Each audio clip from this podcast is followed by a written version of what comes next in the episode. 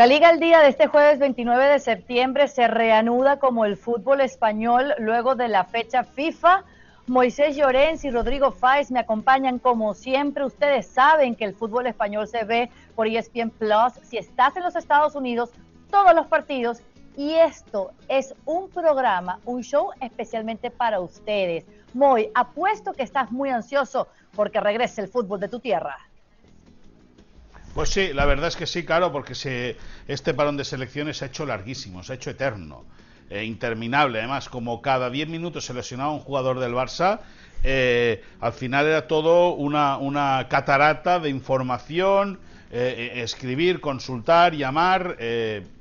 afortunadamente, vuelve la liga, afortunadamente, afortunadamente se vuelve a levantar el telón de ESPN Plus para que disfruten del mejor fútbol del mundo. Yo digo una cosa solo, Caro, muy, y es que para que los jugadores no se lesionen hay que comerlo mejor. Y mejores ingredientes que tienes tú, Caro, no los tienen nadie. Uh. ¡Cachete! Vámonos con el menú del día. Me la dejaste allí picando y no puedo fallar, porque el Barcelona visita el Mallorca del Vasco Aguirre en la reanudación del fútbol español. Además, también nos encargamos de la previa del Real Madrid que recibe a los Asuna. Y como siempre, los insiders que nos revelan ellos, la fuente fidedigna de la Liga Española. Además, en tiempo extra, ustedes van a tomar dato ejemplar de un grande del Barça. Nos metemos de una en el Barcelona porque se entiende que Nasser Al-Khelaifi, ¿verdad? El presidente del Paris Saint-Germain y del grupo B y Miria, siempre está contraatacando al Barça, Moisés. Ahora, ¿qué es lo que está diciendo? Bueno, eh, decir dice muchas cosas cada día. Eh, el afán de protagonismo del empleado del Emir de Qatar en Europa es espectacular.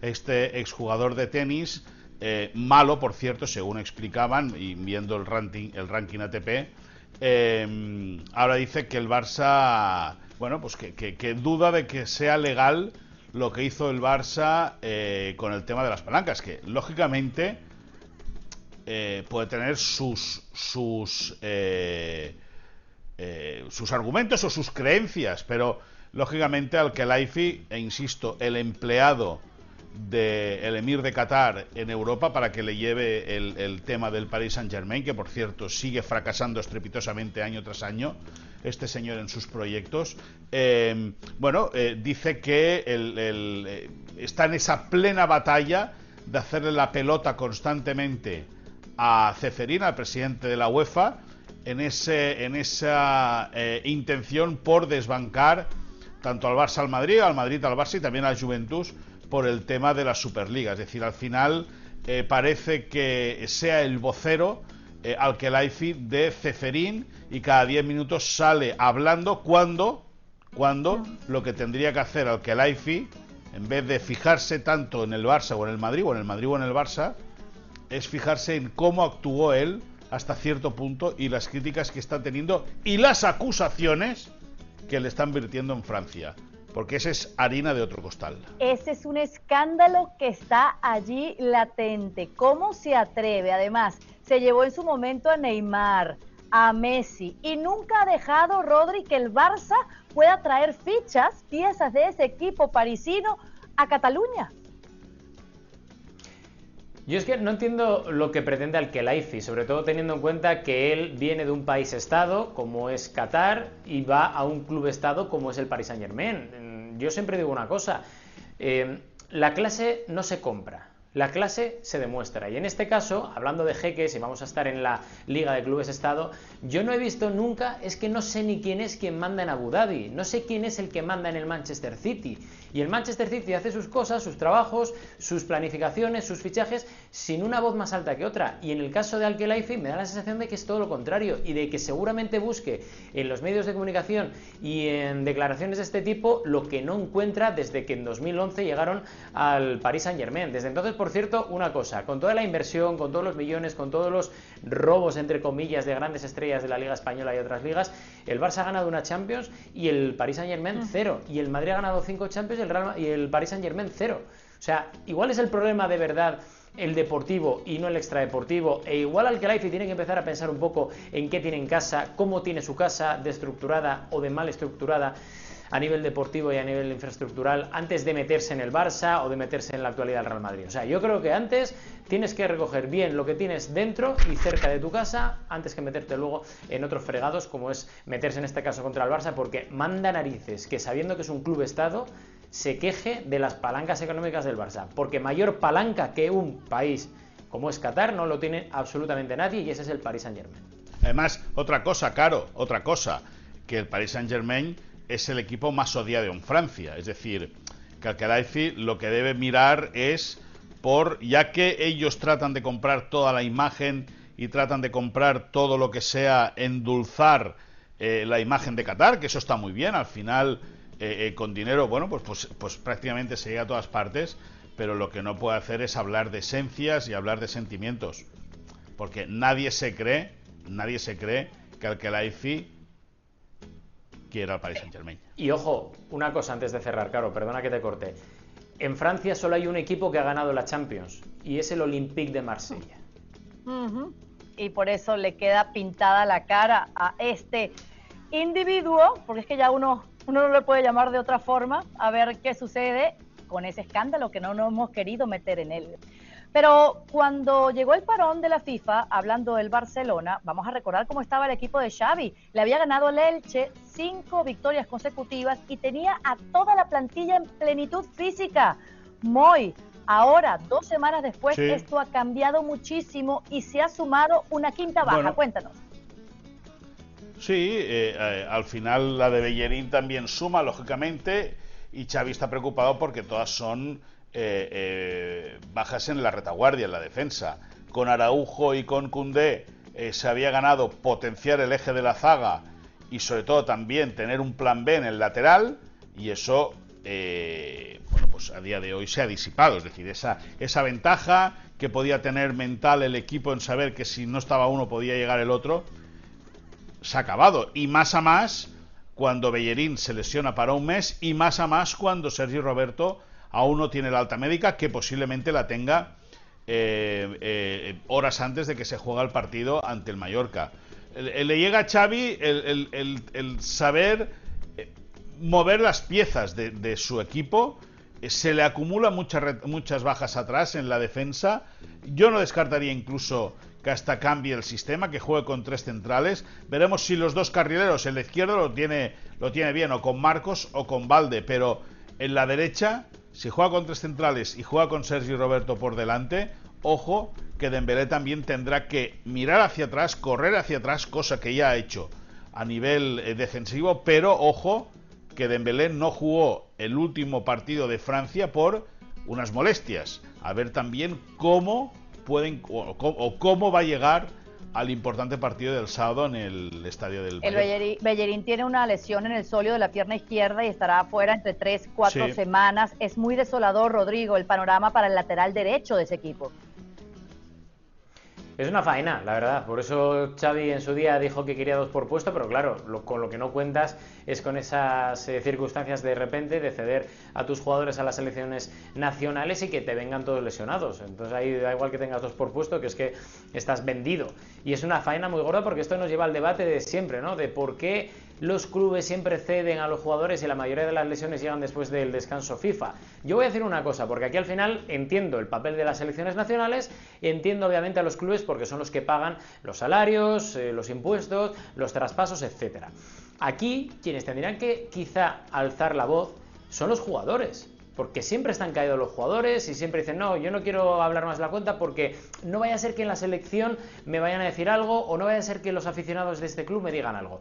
De vez en cuando los jugadores creo que tienen que hacer un poco de sindicalismo eh, y decir, oye, esto es una barbaridad de calendario el que tenemos después del parón por la pandemia. Igual necesitamos parar un poco, reflexionar con esto también, que no viene absolutamente eh, nada bien a los jugadores de tener en medio de una temporada un mundial y quizá ellos deberían de tener también de vez en cuando un poco de personalidad y decir que se están pasando desde los organismos poniendo tantos partidos y tantos calendarios. Lo que pasa, Caro Moy, es que el único que recuerdo que ha levantado mucho la voz fue Courtois hace año y medio y la temporada pasada siendo el mejor en su puesto de todo el mundo, le limpiaron de todos los rankings UEFA, etcétera, y de competiciones de galardones individuales. Por lo cual... Eh, claro, claro, volviendo al tema del Barça, fíjate que el Barça tiene dos lateral, tiene un lateral natural, lateral diestro natural, que es Bellerín, uno adaptado, que es Sergi Roberto, y dos que tienen opciones reales también de actuar en, en esa posición como son Araujo y Cundé. Es decir, y están lesionados. Eh, es que de las, de las cuatro piezas que tiene, a día de hoy, el día que se está grabando este segmento, por prescripción médica no podría jugar ninguno. Sergio Roberto, que tenía molestias en el, en el tendón de Aquiles, va a recibir el alta médica, ¿no? Pero primero que no es lateral puro. Sí. Y segundo que de las cuatro, de las cuatro variantes, se te han caído las cuatro. ¿Tú estás bien, Moy? ¿Tú, tú, te ves con fuerzas para jugar? No, hoy he hablado con Pablo Zabaleta y me ha dicho que si hacía falta que hablase con Xavi que, que para tres o cuatro partidos aún Muy bien. Bueno, vamos a aprovechar y, meternos en ese partido contra el Mallorca, porque en ese estadio se va a registrar el primer lleno de, de la época post-COVID. Y esto hay que celebrarlo. Va al Barcelona, el nuevo Barça de Xavi eh, Moy, entonces en función de cómo es la reanudación de la liga después de este parón, las bajas, porque es normal que se te lesione gente, pero que los cinco caigan de golpe, ahí está el problema para Xavi. ¿Cómo lo va a resolver este sábado? Bueno, pues eh, rezando todo lo que sepa y más, sin ninguna duda, eh, lleva eh, preparando el partido con mucha discreción por filtrar qué quiere hacer y cómo lo va a hacer el técnico de Garense. Ya te digo que Sergi Roberto va a tener el alta. Piensa que habitualmente cuando un futbolista recibe luz verde por parte de los servicios médicos, nunca juega de inicio el primer partido. Siempre el técnico prefiere en el Barça, es algo histórico, ir metiéndolo poco a poco. Es decir, que hasta el minuto 60 juegue uno y a partir del 60 juegue el que ha estado lesionado. Pero o hay un cambio de dibujo, algo que no tenemos que descartar, o bien eh, tenemos que valorar que Sergio Roberto juegue de inicio. Eh, el, el Mallorca es un equipo que le puede complicar la vida al Barça.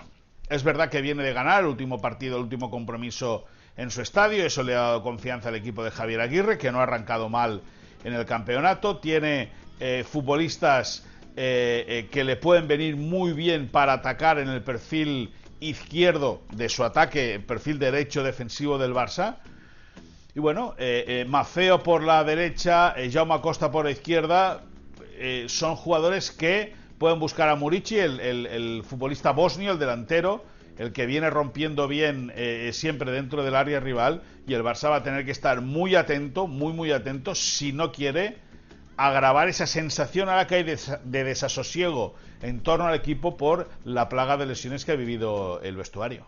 Y así marcha a la liga con el Real Madrid puntero, dos puntos sobre este Barcelona. Real Betis, Athletic Club y Osasuna son los primeros cinco tras seis jornadas de la Liga Española. También en ese top ten está el Villarreal, el Atlético de Madrid, la Real Sociedad del Valencia y el Mallorca, que va a recibir al Barça en esta jornada número 7. Vámonos al lado del Real Madrid contigo, Rodi, porque Benzema ah, reapareció en los entrenamientos y atendió a los medios de comunicación. Yo quiero que nos cuentes qué dijo sobre su forma física, sobre su lesión y sobre lo que se viene en los próximos partidos. Pues Benzema está bien, es lo importante, y es con lo que hay que quedarse, que volverá este fin de semana a jugar. El francés, recordemos que antes del parón de selecciones, en ese enfrentamiento entre el Atlético de Madrid y el Real Madrid en el derby madrileño, prefirió, en una decisión conjunta con los servicios médicos del club y con el propio club, ir poco a poco, que no era el momento de forzar, por primero estar a las eh, puertas del inicio de la liga y segundo por todo lo que viene por delante y además teniendo ese descanso de selecciones eh, justo de forma inmediata. Por tanto, creo que la decisión además era de sentido común. Si hubiera sido esta lesión seguramente en el mes de marzo o abril hubiera forzado, pero no era plan y el tratamiento conservador creo que ha dado bastante buen resultado, por lo que me cuentan además esta misma semana. Él está preparado para jugar, vamos a ver si finalmente Ancelotti decide ponerle de titular o no, que yo creo que sí. Quien no va a poder estar es Modric, eso ya lo sabemos todos, que está de baja 10 días. Sí que llega al clásico, ojo, Modric sí que llega al clásico. Van a ser 10 días en el dique seco, pero llega al clásico por lo que me han confirmado esta misma mañana y hemos contado en ESPN. Pero Benzema, ya os digo que está bien, está tranquilo, tiene ganas de volver, sabe que a pesar de no tener un reemplazo natural, los jugadores y los compañeros lo han hecho muy bien en su ausencia, por lo cual todo preparado para el regreso al Santiago Bernabéu contra Osasuna del francés. Sí, está bueno que, que hayas recordado eso. Ha regresado Benzema, pero se ha caído Modric, que prácticamente lo jugó todo con Croacia en este parón FIFA y arrastra problemas musculares, pero no son graves. Se perdería entonces el partido contra Osasuna, Shakhtar Donetsk y Getafe. Mientras tanto, Moisés, este Madrid ha sufrido muy bien la baja de Benzema, pero ¿podrá suceder lo mismo con la baja del croata? Bueno, eh, argumentos ha demostrado tener. Eh, la irrupción de Chouameni ha sido muy interesante. La progresión de Camavinga, es verdad que en los dos últimos partidos con la selección francesa allí en su país ha acumulado eh, muchas críticas. También es cierto que la selección francesa ahora no juega nada. Eh, es, un, equipo a día de hoy con mucho potencial futbolístico, pero muy desalmado, es decir, le, falta espíritu de liderazgo y le falta el, bueno, pues el mostrarse como un bloque que era el gran fuerte que tenía hasta hoy eh, la selección de Didier Deschamps y eso evidentemente puede haber perjudicado a un Camavinga del cual se dicen que podría perderse el Mundial. Vamos a ver si eso se acaba concretando, cómo le afecta mentalmente al joven futbolista del Real Madrid. Pero el Madrid tiene piezas eh, de sobra, tiene argumentos suficientes como para reemplazar a, a Luca Modric. Vamos a ver si es el momento de que Ceballos, eh, después de tantos elogios, tantas palabras, tantos mimos y tantas cositas dulces que le lanza Ancelotti en las conferencias de prensa, pero que siempre lo deja en el banquillo, o acostumbra dejarlo siempre en el banquillo, vamos a ver si ahora realmente el técnico italiano confía en el futbolista sevillano y ahí va a tener dos o tres oportunidades Ceballos para poder demostrar que tiene calidad suficiente como para poder jugar en el Real Madrid. Ahora, metiéndonos en la previa de este partido del domingo, allí en el Bernabéu contra los Asuna, Rodri has dicho que Benzema apunta para el 11, ¿cuál es el plan de Ancelotti? Tengo entendido que también Alaba, por ejemplo, quedó tocado con Austria. Ahí no sé si hay una oportunidad para Rudiger eh, en la defensa de, posicionarse ya en esa posición de central. ¿Cómo lo ves? Yo creo que sí, que Rudiger va a ser titular por, por, por, Álava. Más que nada porque, a ver, Álava jugó contra Croacia sin ir más lejos y se ve que, que las dolencias fueron tan solo un pequeño susto en ese primer partido que tuvo Austria en este descanso de FIFA pero yo creo que, que Rudiger puede tener la opción de ser titular porque además eh, ha descansado mucho, el alemán ha gustado mucho, ha venido también para rotar, para ser titular, pero también para dejar paso a sus compañeros y sabiendo que toca Osasuna, Shakhtar, Getafe, Shakhtar clásico, yo creo que estamos en ese momento de la temporada en la que el propio Ancelotti dice, ¿para qué forzar? Si tengo efectivos suficientes, la única lesión grave es la de, la de Modric, que puede trastocar un poco el día a día del propio italiano. Pero ¿para qué forzar? Y yo creo que además es de sentido común, porque es que si no, luego la temporada, el mundial entre medias, etcétera, puede hacer que, que en ese tipo de esfuerzos o de riesgos el Real Madrid incurra en un error y el propio Ancelotti por ende también y puedas condicionar toda la temporada eh, una lesión de mayor gravedad que te pueda condicionar eh, partidos muy importantes. Por tanto, yo creo que sí que va a haber bastantes rotaciones, sobre todo teniendo en cuenta cómo llegan todos los internacionales a nivel de pulmón, a nivel de resistencia física, y yo creo que en las próximas 48 horas lo sabremos y será una, una alineación que seguro tendrá alguna que otra sorpresa. El plan es claro, los merengues a mantener la punta, el Barcelona a no caerse por estas bajas y seguir allí persiguiendo al Madrid. Vámonos con los insiders, me muero por saber lo que ustedes nos traen de primera mano, muy... Eh, creo haber escuchado que las Chivas se van a animar a un flamenquito en España. Sí, noticia que puede adelantar ESPN. Bueno, eh, falta que se acabe de firmar todo y que se anuncie de manera oficial, pero las Chivas de Guadalajara lo tienen todo preparado, todo listo para eh, hacer parte de su pretemporada en territorio español. Eh, durante la primera quincena del mes de diciembre, el equipo de Guadalajara viajaría hasta España para jugar un par o tres de amistosos posiblemente ante el Athletic Club de Bilbao en San Mamés. Se está valorando también ante el Real Club Deportivo Español y el Real Betis Balompié, es decir, serían tres plazas eh, históricas en el fútbol español, Bilbao, Cornellal Prat y Sevilla, para jugar en el, en contra el conjunto verde y blanco. Si juegan ante el Athletic Club de Bilbao, que tiene mucha pinta de que eso se acabe cerrando, mm. eh, sería un partido histórico, porque jugarían eh, un equipo formado solo por futbolistas vascos o de ascendencia vasca ante un equipo formado solo por futbolistas mexicanos. Es decir, creo que sería un bonito homenaje en la recta final ya del Mundial, en, el cual los equipos españoles empezarán ya a carburar de manera seria pensando que una vez acabe el Mundial vuelve en Campeonato Nacional de Liga. Los mexicanos vendrían a España, eh, para, como te decía, para hacer su pretemporada y ahí está la noticia que puede adelantar en estos segmentos de YouTube, en el canal de ESPN Deportes, las Chivas del Guadalajara a final, a principios, la primera quincena del mes de diciembre con muchísimas posibilidades. Yo no te voy a decir al 100% porque esto es, hasta que no se anuncie no se puede decir. Van a viajar a España para hacer parte de su pretemporada en, territorio Me encanta, me encanta. En pleno mundial, me pregunto, los internacionales de Chivas que jugarán en el Tri, por ejemplo, un Alexis Vega, ¿dónde estará? ¿En qué estado de forma? ¿Seguirá en Qatar? ¿Se habrán regresado? ¡Wow! Lo que nos has dejado, Moy. Sí. Bueno, vamos a ver, vamos a ver, según cómo haga el Tata Martino, el cual en este segmento hay que decir que le tenemos la máxima confianza del mundo, Rodrigo y yo somos tatistas a muerte. Eh, vamos a ver hasta dónde llega el tri. Ah, sí. Bueno, Rodri, cuéntanos cómo van las obras en el Santiago Bernabéu.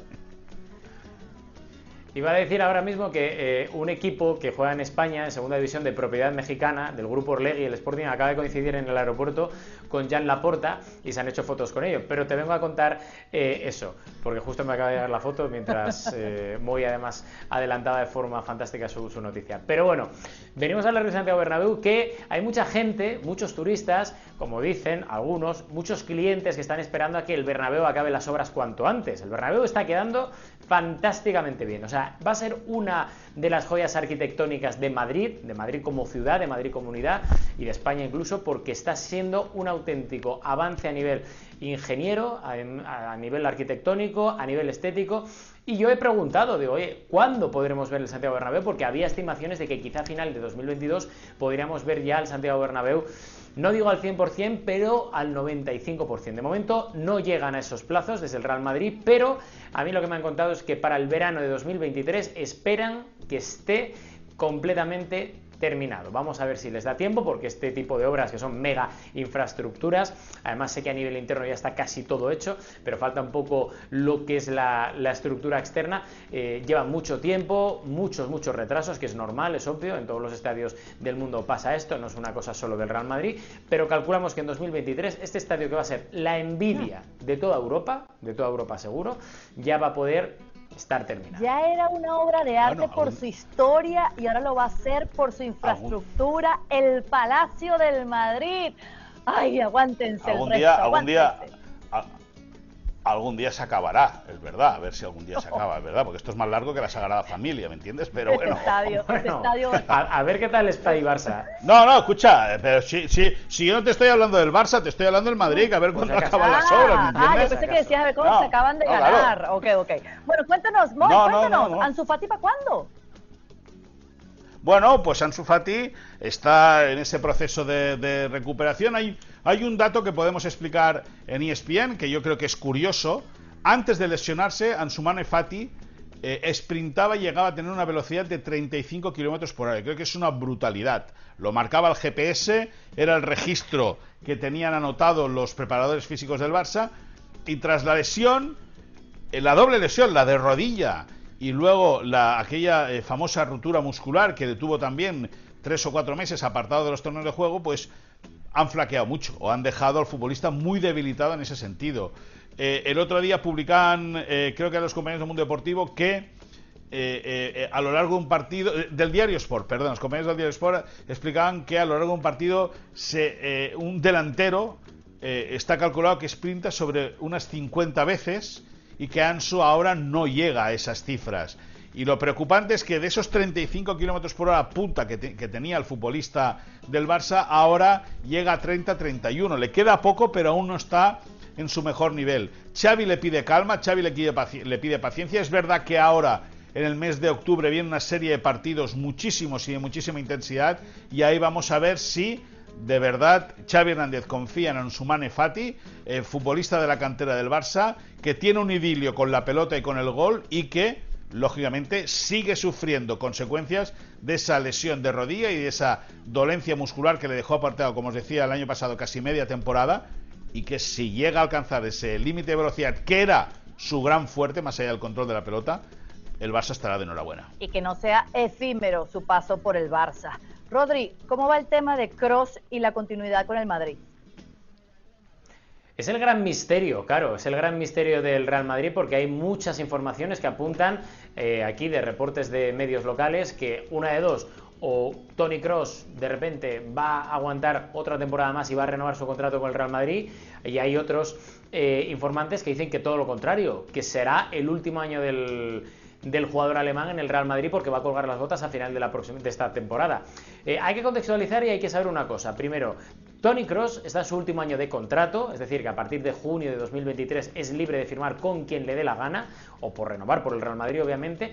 Y a mí lo que me cuentan es que ni el club lo sabe y que ni el propio jugador todavía ha tomado una decisión, que va a depender de lo que pase en los próximos meses y sobre todo de lo que él a nivel interno sienta. Es decir, si se ve con ganas físicamente de seguir y si se ve con ganas psicológicas de seguir, lo más normal es que renueve porque el Real Madrid, y esto también es noticia, no le va a poner ningún pero ni ninguna eh, ningún obstáculo para que pueda renovar su contrato por el equipo blanco, más que nada por agradecimiento y también por rendimiento inmediato. Pero eso va a depender única y exclusivamente del jugador que lo va a decidir yo creo que allá por el mes de marzo o abril, después de ver un poco con perspectiva y con más tranquilidad y amplitud cómo ha sido su temporada en el Real Madrid. Interesante, estaremos pendientes. Ahora, Moy, parece que la Real Sociedad quiere extenderle el contrato a alguien que Xavi quiere para su equipo. Cuéntanos. Sí, bueno, la noticia no es que eh, la noticia sea cuando firme Zubimendi, pero hay trampa en esa historia, ¿eh? porque la Real Sociedad le quiere, le quiere extender la cláusula eh, de rescisión y el jugador se está, eh, está peleando por retener, ampliar con la Real, pero retener y, tratar de quedarse con la cláusula que tiene actualmente, que son 60 millones de euros. El Barça, según nos explican, y según ya contamos en su día en ESPN hace, hace unos meses, tiene dos objetivos para, para, el pivote defensivo, más allá de Nico González, que está cedido, está préstamo este año en el Valencia que serían Zubimende y Rubén Neves, el futbolista portugués que juega en el Wolverhampton. Zubimendi es el ideal, eh, eh, porque ya tiene la experiencia de haber jugado en esa posición en primera división, porque consideran los técnicos, la dirección deportiva y sus compañeros, que es el, sus compañeros, o sea, sus rivales hoy en el Barça, que es el, el futbolista, el prototipo que puede dejar salir o puede dejar que la salida de Sergio Busquets sea mucho más plácida eh, por cierto, Busquets, como comentamos ya en otros insiders, lo tiene hablado con Miami, pero no tiene nada cerrado, nada definido. Lo que parece seguro es que Busquets no va a seguir en el Barça la próxima temporada. Y entonces entre Zubimendi, que quiere negociar pero no ampliar la cláusula de rescisión, y Rubén Neves, eh, que acaba contrato en 2024 y que el Wolverhampton sabe que no quiere continuar, por lo tanto tendría que vender, y lo lleva George Méndez, dato muy importante, entre esos dos debería dilucidarse quién viene a acompañar a Nico González como pivote defensivo para el Barça en las próximas temporadas. Esto es un trabalengua, un rompecabezas, Dios mío. Vámonos a algo más sencillito para terminar esos insiders con Rodrigo, porque creo, creo que a Solari ya se le pasó el mal rato americanista, ¿no? Sí, da la sensación, Caro, de que ya ha pasado página, que México no es su presente y da la sensación de que va a volver al Real Madrid, por lo que comentaron los compañeros del diario Marca durante esta semana, que nosotros hemos podido confirmar. Lo que pasa que también es cierto que todavía están negociando, mirando sobre todo el tema de roles, porque no se sabe exactamente cómo qué puede volver Santiago Solari al Real Madrid. Solari es un hombre a quien Florentino Pérez tiene muy buena estima sabe que llegó en un momento muy complicado de la temporada cuando eh, en la etapa, en la primera etapa post eh, Cristiano Ronaldo, él tuvo que subir del Castilla, intentó hacerlo de la mejor manera posible, de hecho Vinicius tras eh, lo que pasó con Lopetegui, fue junto con Solari eh, cuando mejor rindió en esa primera temporada en el Real Madrid, porque además la apuesta fue decidida del argentino desde el banquillo por, por Vinicius. Y la verdad que da la sensación, o por lo menos esa sensación tiene en el Real Madrid, de que no fueron justos con él y que se merece una segunda oportunidad dentro del club. Veremos exactamente cuál va a ser el rol, si como entrenador, como un gestor de la cantera o como algún cargo de embajador del club, vamos a ver, más institucional, también dependerá obviamente de lo que quiera el propio Santiago Hernán Solari, pero lo que está claro es que puede volver al Real Madrid un hombre que fue jugador del equipo blanco, que consiguió Champions y que además es muy importante y muy querido por toda la afición blanca. Regresar a casa, no hay nada más emocionante que eso como cerrar la liga al día con un tiempo extra que les tengo porque ayer el miércoles fue libre para todos los barcelonistas. Bueno, aquí hay un ejemplo de dedicación y profesionalismo. Un Robert Lewandowski que se apareció en el sitio de entrenamientos. No hay excusa los días libres, hay tiempo para entrenar. Explícame esto, Moisés, cómo te quedó la cara. Bueno, pues, pues la verdad es que eh, yo creo que es algo muy habitual ya en los futbolistas, no solo del Barça, sino los profesionales. De ahí el éxito que tienen jugadores como Cristiano Ronaldo, como Lionel Messi como Luka Modric, ¿no? que ya con edades avanzadas siguen siendo jugadores que están a un nivel más que óptimo para poder eh, jugar al fútbol de altísimo nivel. Lewandowski está, como muchos, como muchos futbolistas, eh, trabajando con preparadores físicos externos a los que hay en el club. Ese es un insider que explicaremos la próxima semana, el próximo lunes. Eh, pero con ese preparador externo, la, la, tabla de trabajo, después de haber estado unos días con la selección para aclimatarse de nuevo a lo que es el entorno del Barça, esa dieta estricta que le hace que esté hecho como un pincelito Robert Lewandowski, yo creo que es un muy buen ejemplo para todos, pero cierto es que es una norma bastante común entre los futbolistas y más los que son papás y que tienen a los niños ya colocados en el cole. Es decir, para quedarse en casa tumbados en el sofá, se van a sus clubes, se van a los gimnasios de las ciudades deportivas para poder ejercitarse, ganar tiempo y aprovechar Claro, aprovechar el tiempo. Un Lewandowski que hace una semana jugó en la derrota de Polonia ante Países Bajos y también jugó el domingo contra Gales y dio la asistencia para salvar a su selección en esa, en esa Nations League. Es que, es que no se cansa y, y por eso es quien es. Además se ve rejuvenecido, Rodrigo. Muy rápido, postureo puro y duro. O sea, si vas a entrenar no lo pongas en stories o no lo pongas en Instagram porque deja mal a los compañeros. Hay otros compañeros que sí se han entrenado pero porque tienen gimnasios en casa. Postureo puro y duro. Y aparte le digo una cosa a Lewandowski. El crack del Barça no, no, no. Bueno, un, poco igual, pero a mí me cae ah. muy bien, ojo. Pero le voy a decir una cosa. El crack del Barça, que también ha trabajado hasta en sus días de descanso, se llama Moisés Llorens. Y no lo anda diciendo por ahí. no, ah, ah. una cosa. Eh, a mí, a mí ahora, no, quieres tener postureo conmigo, ¿me entiendes? es decir, a, mí no me, a mí no me hagas la rosca que no me hace falta. Además, como la foto de Lewandowski, casi que pone la dog face ahí. Ah, sí, sí, muy presumido Lewandowski, muy presumido. Pero esa es la vida de hoy en las redes sociales. ¿Ah? Nadie muestra lo malo, sino lo bueno, excepto nosotros, que decimos lo bueno y lo malo del fútbol español aquí en la Liga al Día. Dos entregas por semana.